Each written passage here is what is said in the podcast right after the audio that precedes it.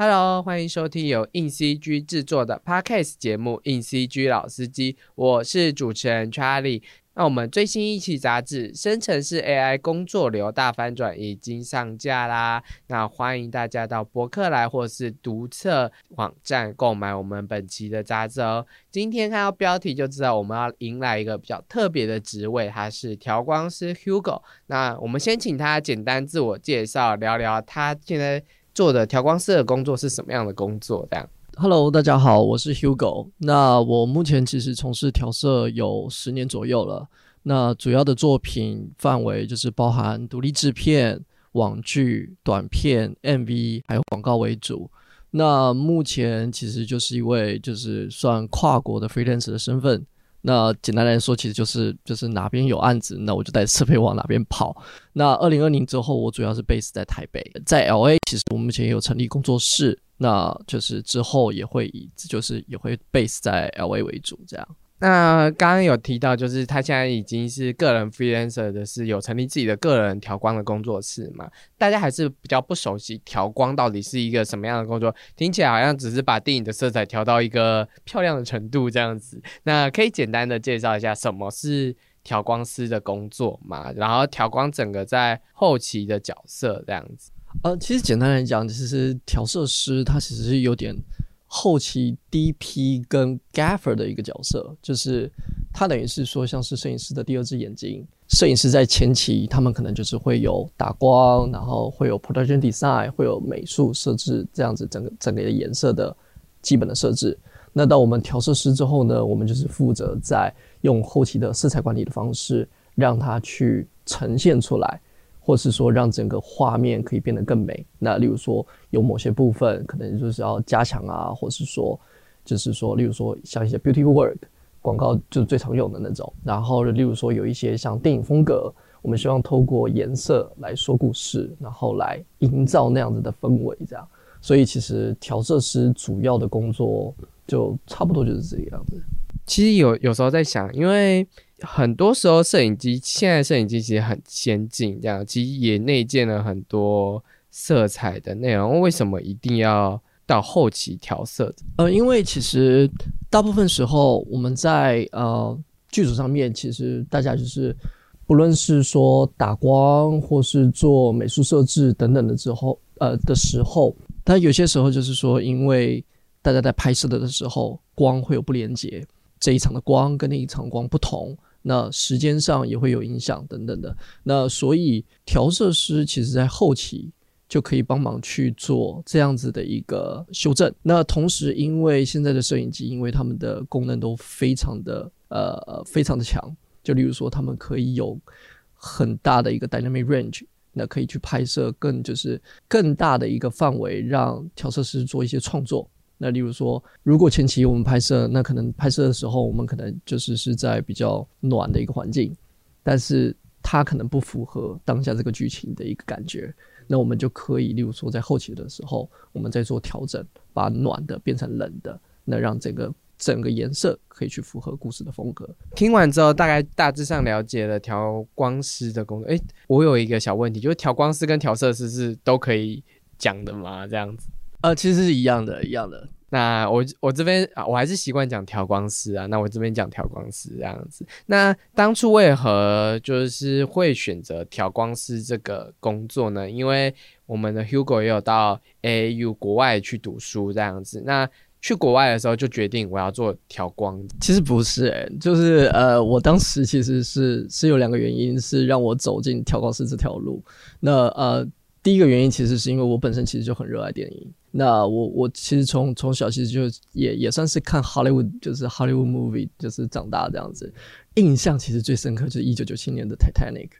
对对对，我相信大家其实都很熟悉。那其实那个时候就是有被冲击到，那后面其实都有持续在在在在看电影，但我一直都是站在一个观众的角色。那是直到后来就是出社会之后，觉得还是对这一块比较有兴趣，所以就决定出国去念书。但是其实我出国念书的时候呢，其实还不知道调色师这个职位，因为在十年前那个时候，调色其实没那么有名。我真正会走进调光师，是因为我那时候是因为我本来是 focus 在剪辑，然后呃参加了一个活动，那那个活动呢是奥斯卡前戏的的时候，他们都会邀请一些很有名的剪辑师去去分享经验。然后我印象非常深刻，就是那个活动其实是可能是呃呃九点开始，那我因为为了抢抢一个好的位置，所以我就特地六点就到现场去。我六点到现场去的时候呢，剪辑师已经有一堆参加的人排到在 one block away，就是一个街口以外的地方。那当时就让我觉得说，因为其实我本身的主修并不是电戏，那我必须得跟这么多的剪辑师下去竞争，就是我就觉得就就觉得那我的优势在哪里？那因为其实我本身是对技术这方面很有兴趣，那同时我也发现就是说调色在技术这一方面就是很需要技术上的支持。那也因为当时又没什么人做这件事情，然后又很需要技术，那大家我就觉得哦，OK，那我还是直接朝专业的调色师发展。你刚刚说你不是电影系的，那当时你读的是什么样的系了？然后你刚刚说你很比较专注在剪辑这项东西，还是剪辑有什么是让你比较挫败一点？其实说了，大家可能会有点惊讶，就是我是那个二文系。二国语文学系，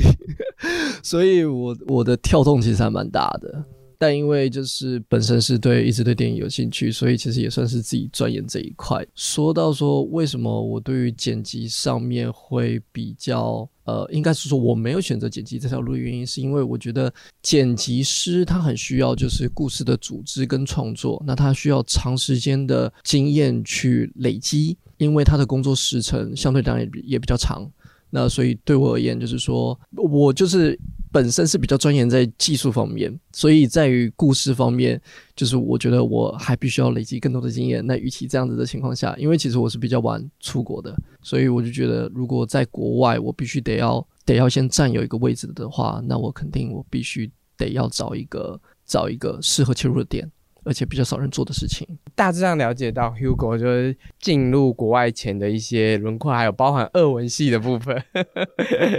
等一下可以唠几句俄文来听听看，如果你还记得的话。我基本上全部忘光了，几多就是像 Stars v i 类似这种的，这你好的之类的啊，理解这样子。那我们进到调光师的作业来，一开始就可以当调光师吗？还是一开始其实是从别的职位才能进到调光这个职位？这样？其实调光师他有点就是简单来讲，他其实有点像是学徒制，就是从刚开始我们进呃我进公司的时候，是从 Color Assist 开始做起。那其实那时候做 Color Assist 的话，就是得做调色师以外的所有工作。包含说一些 prep work，像一些什么投片啊、QC 确认，然后确认素材，跟客户沟通，然后做一些基本的，就基本上就是替调色师做一些准备的工作。他刚刚讲了蛮多专有名词的，但我不确定听众到底知不知道一些专有名词。反正简单来说，就是看画面嘛，有时候就是。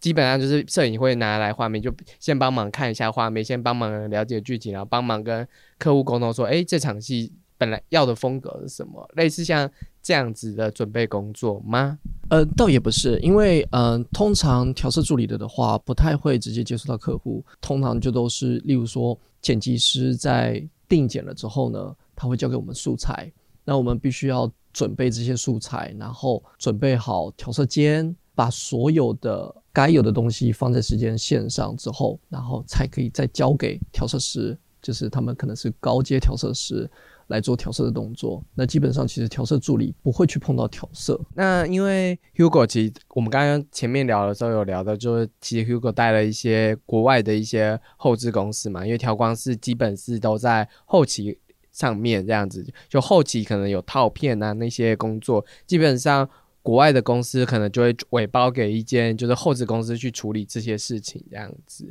那想问一下，就是待过这么多不同的后置公司，你觉得你对哪一家公司最有印象？其实我自己最有印象的公司，应该其实是 eFilm 吧。他们其实是之前是呃 Deluxe，就是算是美国。数一数二大的一个后期公司集团，然后他们底下就是就是的其中一个子公司。那最近呃，就是前一阵子其实被 Company 税并购了这样子。对，呃，我我对这间公司比较有印象的原因，是因为呃，那间公司算是我的 dream come true 的一个公司，就是因为我一直我从刚到美国的时候，就大概有听过他们旗下的一些公司，那呃就觉得就就是他们大部分都是百分之九十五的 blockbuster film 基本上都是由他们完成的，所以那个时候其实就是很希望可以进去去了解学习的他们好莱坞的一个真正的一个算是 DI 跟调光的一个工业流程。对，所以刚刚好，因为有在在最后，就是在最后的后后面的时间，然后刚好有机会，有很荣幸可以进去到那间公司，所以学习的倒还蛮多的。你刚刚说 DI 跟调光的工作流程，所以好莱坞的工作流程跟你一般的有什么不一样吗？呃，我简单解释一下 DI 呃这个字好了，它 DI 体其实就是。Digital Intermediate 其实它是数字中间片，那它其实是沿用过去传统时代，就是说底片转数位的那个一个工作的流程。那我们到现在其实都还是沿用，就是 DI 或 Finishing 的公司。那其实调色，因为调色呃调光师他主要其实也是在做色彩管理，所以他其实就是在这个职位下，其实他就占了一个还蛮重要的一个角色。他们其实分工分得很细，在每个部门里面，例如说，他们可能在 DI 公司底下，他们可能也有类似像是说啊剪辑部门，然后可以负责做一些处理，然后调光部门，以及最后完成了的时候，例如说你要送到影院，或是送到 OTT 平台，要制作一些媒体的封包的一些部门，所以他们其实大公司其实就是分工还蛮细的。那我们刚刚有。稍微聊一下 Hugo 曾经经手过的一些调光的转案之类的。那这边也想要问一下，就是因为有一些是商业大片，我们知道工作室的那种电影的，还有一些是独立制片、小制作的，可能人团队数也没有这么多的作品。那这两个作品一定在调光流程有差吗？因为是不同 level 等级规格的电影，那可以聊一下这个差距吗？呃，其实那是有很大差别的。因为如果说是大预算的的大预算的的话，呃，通通常都是会在大的公司去完成。那因为大的公司他们有他们有足够的人力，然后有呃很先进的设备，所以他们可以确保他们的效率跟品质。如果是小案子的的话呢，那通通常都是会有比较就是中小型的 studio 那去完成。那当然中小型的 studio。在他们的优势就是在于说，他们其实可以非常有弹性的去跟创作者合，那就是去去合作。那唯一啊，唯一一点不同的可能就是说，大公司商业片跟小公司之间，可能就是说，大的商业片跟小的商业片，其实他们在工作流程上是可以克制化，只是就是在于说，他们合作的公司的设备的高或低，可以。去影响到他们的那个品质的关键，听起来好像设备是调光是很重要的一个东西这样子。那设备到底怎么会会影响？怎么会影响到调光？嗯，就例如说这样子解释好了。台湾不是有那个杜比世界的戏院，像这种杜比世界的这种骗子，他们通常都必须，他们如果要调光的话，必须得要到杜比世界的认证的棚。但是这个棚基本上不是一般人可以去投资的。所以，对于大公司而言，他们有资金可以去投入这样子的一个设备，已经拿到这样子的一个认证，那他们就可以去搞这个片的话，就可以在那个片上映嘛。那但是对于一般 freelancer 来讲，我们可能就是只有一般的监视屏。就例如说，大部分人可能会使用一些像那个呃，Sony 的一些那种监视屏啊，OLED、OLED，然后或者 LG 也是那一种 FSI 类似这种专业屏。那他们相对来讲，他们如果要调杜比世界这种，他们可能就没有那样子的一个机会。所以呃，调色师其实很算是一个也很吃设备的一个工作，因为呃，所见即所得，就是他们看，他们必须得看着。那样子的一个画面，他们才可以确保他们调出来的颜色是正确的。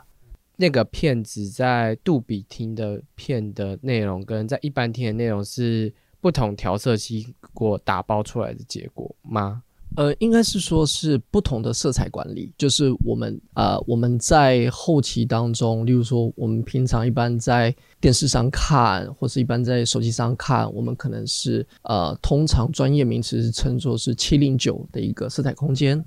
那当然就是说现在现在其实很多流媒体，他们因为有 HDR，就是呃可能可能大家对这个字不太熟悉熟悉，但是。就是 HDR，就是有一个类似，就是说它比 SDR 可以更多的对比、更多的颜色，然后然后更丰富的颜色等等之类，更呃更细节的高光等等之类的。呃，但是你在杜比世界，你可能就是另外不一样的色彩空间，所以呃，有点像是说，如果调色师他们要做更广的色域，他们必须得要有更好的设备。所以针对不同戏院或不同品质，是发包不同的片型吗？比如说，好这一支片，我随便举例这样，那芭比这支片，然后有杜比听，然后有一般听，那不同的片的听众是输出不同的。规格给他们，还是输出同一个这样？这一部分其实就是输出不同的规格，他们会根据不同的呃媒体，就是不同的播放平台，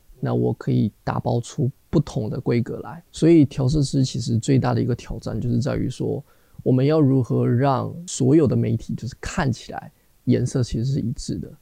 所以也因为这个样子，其实调色师这个职位其实还蛮重要的，就是说，因为有的时候我们可能就是先从大的开始做起。比如说，我们可能先从比较大范围色域，像杜比世界或是 HDR 的啊啊一些就是内容的的媒介，我们先做，那再慢慢往下往下去修正。就比如说，在做麒麟九的给一般就是传统的电视或者那播放这样子，但基本上每一个媒介就是每一个播放的系统，他们都会有不同的一个格式。你刚才有说，就是会先从大的到弄小的，然后要保持颜色一致。可是就是设备好的，就是会看起来比较丰富啊。那怎么样让颜色一致这件事情呢？你懂我意思吗？就是像我去杜比厅，我就是可以看到很棒的、很不一样的色彩，这样很不一样的体验。那要怎么？你刚刚说最大的困难就是保持颜色一致嘛？这、这、这听起来就是有一点。小矛盾在我 在我脑海里这样，其实其实说实话，真的要到完全一模一样，说说实话，其实是不太可能的事情。对，毕竟毕竟，例如说，如果在戏院的时候，跟在我们手机上看，这就感觉是很大的一个差别。那但是就是说，这牵涉到另外一个职位，其实也还蛮重要，就是公司或是我们个人在做的的时候呢，我们都会先校色屏幕。那我们呃，我们通常我们通常在调色以前，我们都会校色屏幕。那确保说，例如说它的白平衡、它的白点是对的，那它的色彩都有落在正确的数值里面。刚刚有提到，就是说设备，因为通常越贵的设备，它的那个色域啊，它的颜色的准确度啊，会来得更好。所以等于是说，调色其实为什么说是一个技术性的工作，就是因为它其实还蛮依赖。设备的，就我今天如果我的屏幕的呃的颜色是准确的，就是同时也要校色了。那如果校色校色准确，然后同时又是标准屏幕的的话，在大部分的装置看起来的时候就是差不多的。但如果你在调色，如果是用一般的，比如说消费者的一个电脑屏幕之类的的话呢，那如果你本身的看的屏幕是有误差的，那你调出你你可能调出来的东西跟放在其他地方看可能会有更大的落差。设备其实也是。一个学问啊，但我这边额外问一下，就是你应该也会去电影院放松看一下，就是看到的时候就觉得哇，有会有不同戏院的不同设备，你会觉得哇，真的是有差呢，这样子吗？就是这个东西是一般观众一定感受不到嘛，或是要很剧烈的感受，例如泰坦厅跟一般厅，或者是杜比厅跟一般厅才有感受。那你是不是连一般的几个厅就是长得不一样，就哇？其实其实会有会有很大的感受。就是很大不同。我觉得调色师调色走调色师这条路，其实也有点职业病。因为我们在调色，我们我们去看电影的的时候，我们就会看哦，这个地方颜色跟下个镜头，这个眼镜头的颜色跟下个镜头颜色可能稍微有一点不和谐，或者说我们甚至有的时候会看到 Windows。就是有点有，例如说啊，有一个 tracking 之类的一个追踪在某个地方，那它有调整过光，但其实我没有看到。但是就是有时候会对这些东西比较敏感。那我自己当然也也是会去看，就说例如说哦，不同戏院像是说杜比世界的内容，就是它的颜色的感觉跟一般厅的感觉就完全不一样。所以像我个人的话，我可能我看完杜比世界，我可能就回不去原来一般厅了，会有会有这种情况。好，我等一下私下再问他哪一些电影他觉得调的非常的好，我想要懂。我想要收藏一下，就是调光师认为好的，他对那个那个戏院那个感受特别好的电影，那也有可能跟设备有关啊。有有些有些听的设备就是好到就是他不管播什么电影，他调的没有很好，也看起来也很好，这样也有可能这样，就是会有很多因素啦。好，我们偏离了一点话题，我回来就是我想问一下，你有没有偏好哪一种类型片的调光？我这边指的类型片是可能爱情片、可能恐怖片的调光很有挑战性之类的。我有没有有没有哪一种类型片是你自己比较偏好的？其实如果说要偏好的的话，我先说我自己，其实在工作上面的话，我不局限我自己。就是不局限我自己在挑哪一种类型的，因为我很我都很想尝试。就比如说，不论是剧情片、感情片，因为其实颜色，说实话，其实它也是一个辅助故事的一个呃角色。最重要的还是那整体的故事如何，那我们去带出那样子的氛围。那如果真要说我自己喜欢看的电影跟参考的偏好。通常都是比较那种，例如说 sci-fi 或是那种比较惊悚片啊，或是恐怖，就是那种黑暗风格。就为什么我会喜欢那种原因，是因为我觉的那一种片，你可以去很强烈的 push 一些颜色，就例如说不论是它的对比，或是它的饱和度等等的，你就算去有些氛围，你就算去很强烈的去 push 它的的话呢，对整个故事。反而会有加分的效果，就是不会违和。就是我自己的话是还蛮喜欢看那一类型的电影啦，但但其实基本上我不太会局限于自己，就是说特别在哪一个风格。也是啦，就是我们在看科幻片的时候，呃，我有印象的就是《银翼杀手二零四九》，那个色彩就。鲜艳到就是蛮明显的这样子，然后有一些片子，我不确定它是不是类似像恐怖片。我觉得奥本海默的色彩也做得很好，但可能我在 IMAX 听看，但我觉得它的有一些细的色彩，我就觉得用的很好，这样子也是蛮强烈的这样子。这边有提一下，就如果就是接到的素材档案就很烂，这一指很烂是灯光打的很烂，就是关于调色的一切都觉得哇好烂哦。那这件事是。可以真的可以用调色把一个很烂的素材变成一个哎还不错的东西吗？我这边的话帮那个 production 那边呃稍微说一下话，就是因为有的时候他们去的关系，他们镜头的数量，然后他们时间预算等等的考量，所以他们有时候很赶。那很赶的情况下呢，有的时候例如说可能打光上面会没有连接等等之类的。那这一部分的话，说实话就是调色师可以救，但是呃。旧的有限，因为调色师相比其他职位来讲，它不像是一个无中生有的一个职位。就例如说，我做剪辑，我可以从很多素材当中，我可以去拼凑出一个故事；我做特效，我可能我可以建模，那就可以创造出一个角色啊，或者一个物件等等。但调色其实很大时间是基基础是建立在 DP 跟打光还有美术之间，所以变成说，如果在现场他们可能有什么意外的的话，例如说打光不足或等等之类，那确实有的时候我们后期。会无能为力，就是尽可能的去救，但可能没办法百分之百救。所以呢，呃，刚好因为也有这个机会，那我也是希望说可以讲讲说，未来就说如果有 filmmakers，他们如果想要拍呃想要拍小拍片的的话呢，我建议可以把调色师往前期带，就是让调色师在前期的时候就可以跟 DP 啊，可以跟呃呃美术。去做讨论。那因为调色师他，我们可以做一个前期跟后期的规划，避免说，例如说我们拍完了之后，我们后期想要救，我们救不了这样子，或者是说我们前期如果前期拍的好的话，后期其实就可以有更多的创意发挥空间。对我觉得这对大家来讲，作品就是一件好事。其实我觉得不论是前期还是后期啊，就是。应该是说，后期的人都会希望很希望自己能参与前期。我问过很多特效总监或是一些那些剪辑师，都说啊，前期让我参与的话，就不是这个样子了。对，就是很多时候有大家都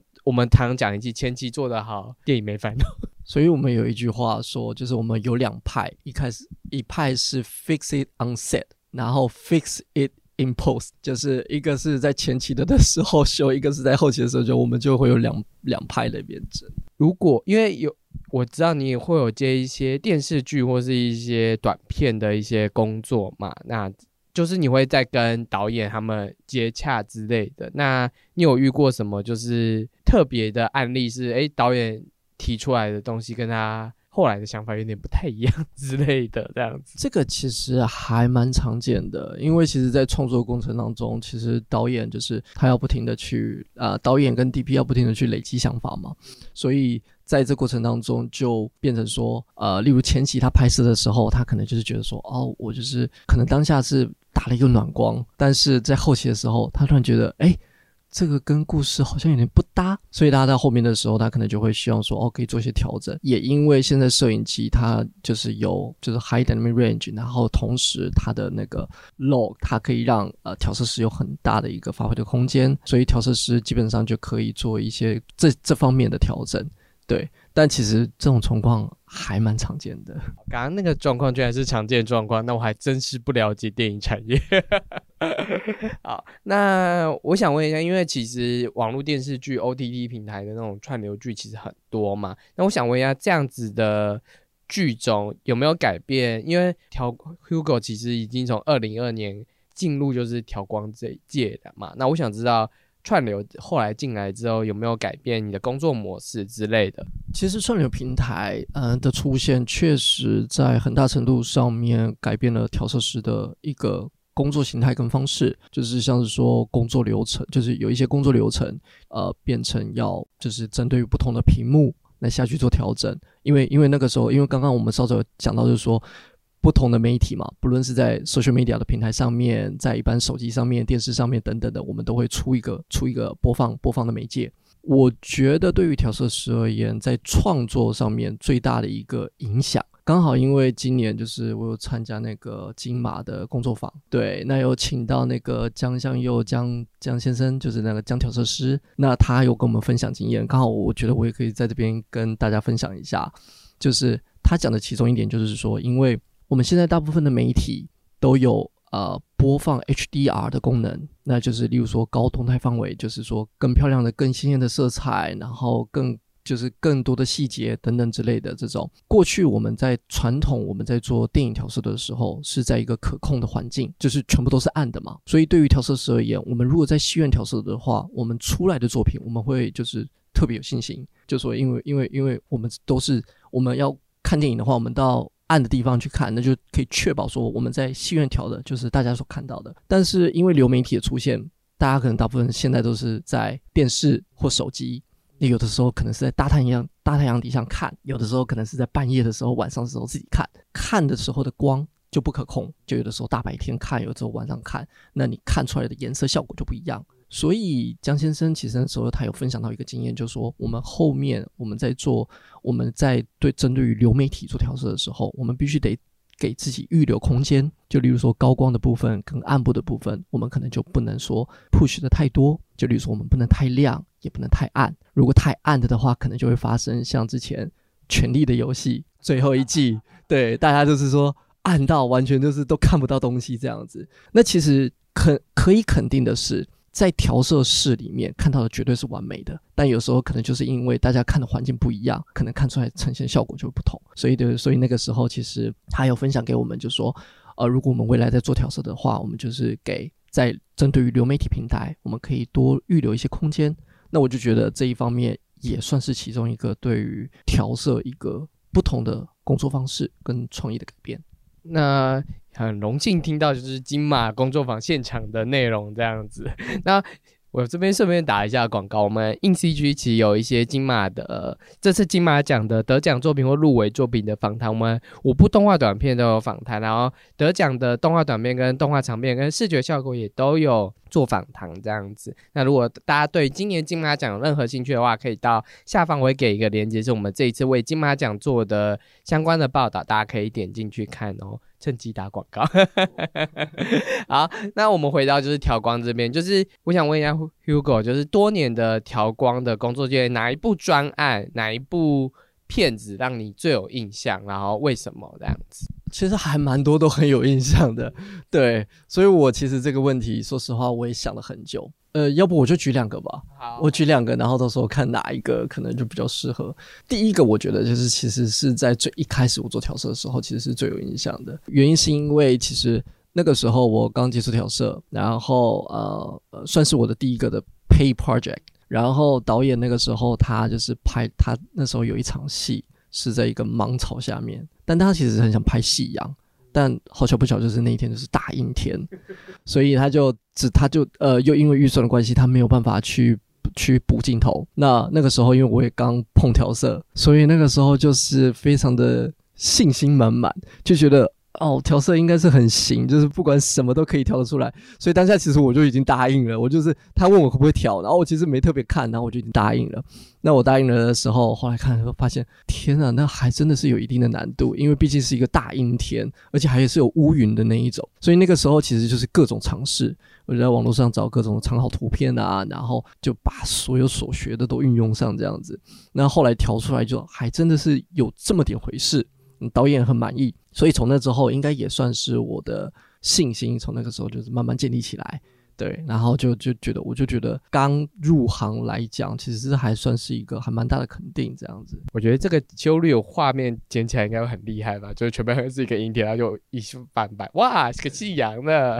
然后另外一个，其实我觉得是呃比较印象深刻的是，我觉得是像经验的一个累积。就那个时候在一份工作。呃，这个案件比较跟调色比较没有关系，但是对于做调色助理方面，就是就跟调色助理方面比较有关。就那个时候，其实我也是在帮调色啊，调色师在准备案子。但其实那个时候，其实制片跟调色师，呃呃，因为调色不在，然后制片那个时候不太清楚这个案子是什么，所以他就丢了一个案子过来，然后跟我讲说，我必须得要在呃，就是在一个下午把这个案子就就是呃搞清楚。然后要准备好给调色师这样子，那当下其实我等于是我也是懵的，因为我我没有足够的讯息这样子，但也是因为长期的经验，然后就是下去就是稍微去拼凑一下，就是说调色师他他呃这个案子到底是什么，他不论是他调的色彩空间啊，以及他要准备的镜头啊等等之类的，然后就是等于是说也是靠经验的的关系，然后下去在呃一个下午内就是解决解决这个问题。然后让调色师可以在隔天的时候就直接跟客户就是做做调色的一个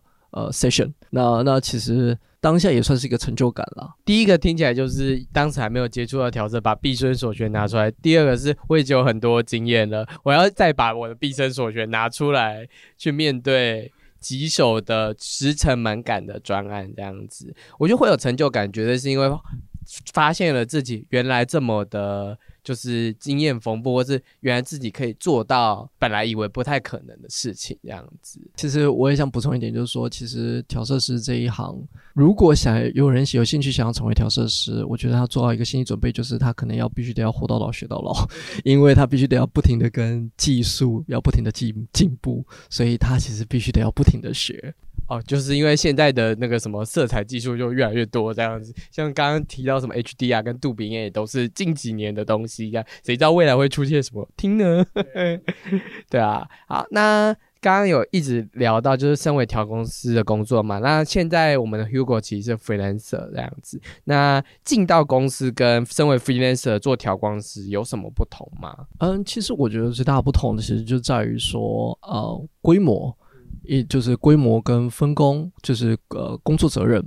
因为如果我是如果说是我是在公司的话，因为公司他们有不同的部门，所以很大的时候应该是就是更多是部门之间的一个协调的工作。呃，等于是说那个时候老板其实还蛮蛮常耳提面命，就是 don't drop ball，就是 千万千万别在你这个地方就。就是就是掉链子这样子的感觉，所以等于是说，在大公司里面，呃，相对来讲，我们就是呃每个部门之间，它因为分工很细，所以我们要确保说每一个工作都是。就是确确实实的完成，然后并且可以交到不同的部门之间。那 freelancer 的话呢，它相对来讲就是简单来讲，就是他可能一个人抵十个人用。就我我常常跟呃跟我的好兄弟就是常常会开玩笑，就说哎，就是我们可能就是我们在后期部门里面，我们可能就跟叶问一样，要一打十，就是常常就是一个人抵十个人。那相对来讲，就是说虽然说就是说我们跟创作者之间可以更有弹性。但相对来讲，就是说，呃，要比效率上面的的话，那可能就是看，就是看说跟大公司的差别就会比较不一样。姐这样子，其实就跟不论是特效还是哪个产业，公司跟 freelancer 其实都差不多。就是你已经成为自己的雇主的话，你就是要对自己负责任，对你的客户负责任，你就变得有点像老板一样，你要必须负责任。但公司的话，你甚至还就是团队工作这样子。那要成为更好的调光师，因为刚刚有讲说需要学习、需要学技术什么的之类的。那你觉得怎么样？就是持续的一直学习，成为一个好的调光师。那你平常是怎么去钻研这个研这门学问的？我自己个人有把调色师分成三派，就有一派是艺术派，第二派是技术派，第三派就是两者两者的一个 hybrid，就一个一个混混合型的。第一种的艺术派呢，他们的特色就是他们通常对于呃镜头的美感，以及就是一些像呃颜色的设计啊等等之类的特别的敏感。就他们的特别的爱好，可能就是说，例如说摄影，就是啊摄影啊拍照啊或等等之类，然后他们可能会用 Photoshop 去修一些图片，这这个是我观察到的。然后，呃，技术派呢，就是那种，例如说，可能是剪辑去转啊调色。我我我就举我自己而言好了，就是我我自己的话，因为是我是从剪辑转调色，所以我更多是 focus 在就是说，透过技术的方式、工作流程的方式，让整体更有效率。那颜色上面当然是透过一些技术，然后下去下去做啊加强。混合派当然就是两者嘛。但其实我们我们这三者当中，我觉得最重要的一点就是在于说，我们跟导演跟 DP 合作的的时候，是透过去跟他们的讨论当中去学习。美感，我自己的话就是说，我跟导演合作的时候，跟 DP 合作的时候，我可能就会先问他们说，哎，他们在拍摄前有没有 look book？那 look book 就是一些啊，例如说他们会在前期就做一些色彩的定调，他们会去找一些电影的一些图图片，那我们就可以根据这个下去做参考，然后去做一些像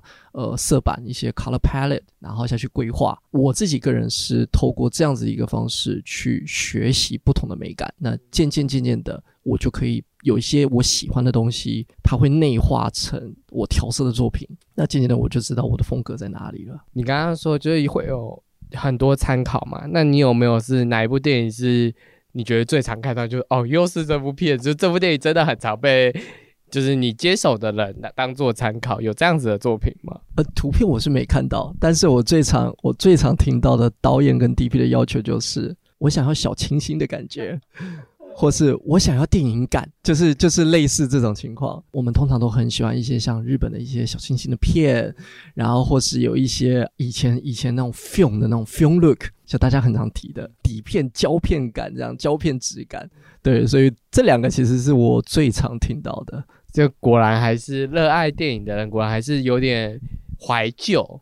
对，我觉得呃说。实在话，虽然电影一直在推陈出新，有些什么特效什么上那边，但我觉得很多电影导演其实都蛮怀旧的。就是你会看到有有一些电影突然间就好像致敬了九零年代的东西，致敬八零年代的东西。我相信很多人都有这种感觉，这样子就是突然怀旧起来。然后现在电影也很常用那种九零年代的歌曲去做这样子。我觉得是相信这些导演们的某些精神还留在那个时间，或者是那个时间。的东西反映到这个时代，这样就他们可能从小那个做，说不定二十年后大家怀念起就是最近这个时代的电影潮流是什么都有可能这样子。那我想问一下，因为其实 Hugo 都是接很多美国啊或者是中国那边的专案这样子。那好莱坞前阵子有一阵罢工事件，其实让蛮多片子都停拍的。那你觉得这个对你们调光或者是剪辑产业有影响吗？嗯，其实我要讲，其实电影就算是一个大家就算是一个生命共同体，所以如果前期罢工，这对后期来讲肯定也是有很大的影响。我觉得罢工事件其实也算是重新在整顿的一个机会，虽然说可能工作会稍微可能可能会有影响，但是还不错的是说最近因为罢工结束了。所以很期待说，好莱坞就是说能再重新起来，然后再有更多的作品出现。这个问题问一个非常不道德问题，就罢工比较惨还是疫情比较惨？就是那两段时间，就是这哪一个你觉得比较惨烈一点的？我个人觉得没工作最惨。这两个这两个事件其实相对来讲造成冲击，就是大家可能会就是就就是会收入会有影响啊等等之类的。所以这一方面，但是也因为这两件事情。我觉得对产业有一个不同的呃。有有一个另外一个层面的影响，就是技术上的影响，就是说它可能会，例如说疫情，我们就举例疫情哈，就过去大家在调色的时候，可能就比较偏好于，例如说我们希望我们可以坐在旁边，就是坐在同一个室内看同一个屏幕来调色，因为这样子导演或摄影师他们才会比较放心嘛。但因为疫情的关系，现在大家对于远端调色这一块接受度非常的高，所以相对来讲，我觉得也算是一个带给一个后期一个新的机会，等于是说呃。我们我们就算在台湾，我们也可以接国外不同的案子。我觉得有好有坏。我怎么听起来，我觉得远端调色反而比较危险，因为每个人的电脑荧幕不一样啊，就是你懂我的意思吗？你觉得你觉得远端调色一开始有什么爱吗？哎，有，其实有蛮大的阻碍，因为我们调色师最常碰到一个情况就是，当我们调完之后，我们发过去，有时候有些导演或摄影师看看了，可能说：“你有调吗？” 或是哎，我觉得我这边看的不对，但基本上因为可能可能导演或摄影师他们可能是用呃呃用一般的屏幕，那或是说有些屏幕可能因为没有校色，那也因为这个情况就是说可能看到的不一样，所以这也是调色师最怕的。但好在是说因为技术的进步，那目前呃呃，例如说我们可能会有一些呃设备或服务是可以去输送出就是说啊啊准确的颜色。那这一方面，在相比在于两年前的的时候，又有更就是更大的一个进步。呃，远端调色是会有它的风险，但是相对来讲，我觉得已经比之前好很多了。因为我觉得其实，因为我自己也是做影视工作的，我自己其实有拍过。东西啊，也有调过色之类的，我这非常的觉得哇，荧幕差真的差好多，就是有这种深刻的感触这样子。那现在其实很多 AI 工具，我觉得 AI 工具有一种就是有些真的是蛮厉害的这样子，然后有一些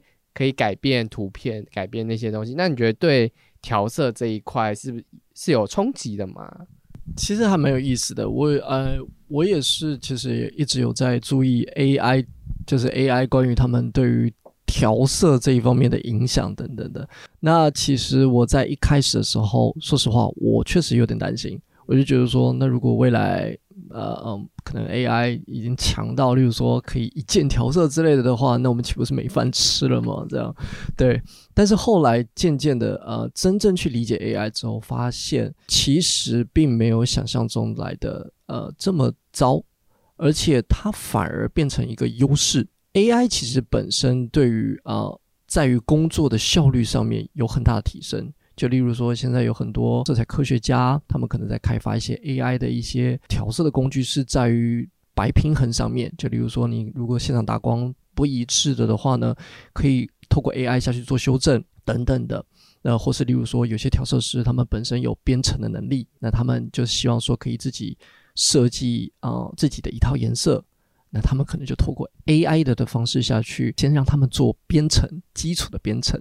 然后再自己再下去做修正。尤其是最近 Chat GPT 它出了 GPT S 之后，其实我还蛮关注这一点，因为如果未来把 AI 当做是一个助理的一个角色，它其实可以帮忙呃帮调色师。解决大部分很繁琐、很花时间工作，反而让调色师可以有更多的时间 focus 在更细节的部分，画面的美感哪一部分要加强或等等之类的，或创造的一个自己的一个风格等等，特别有帮助。所以其实我还蛮乐见，就是 AI 开发对于调色这一块的影响。刚刚有说到你有去参加金马的调色的工作坊嘛？那我相信，因为那个。讲师其实算是蛮有经验的讲师呀。那你除了刚刚串流的经验之外，你觉得现场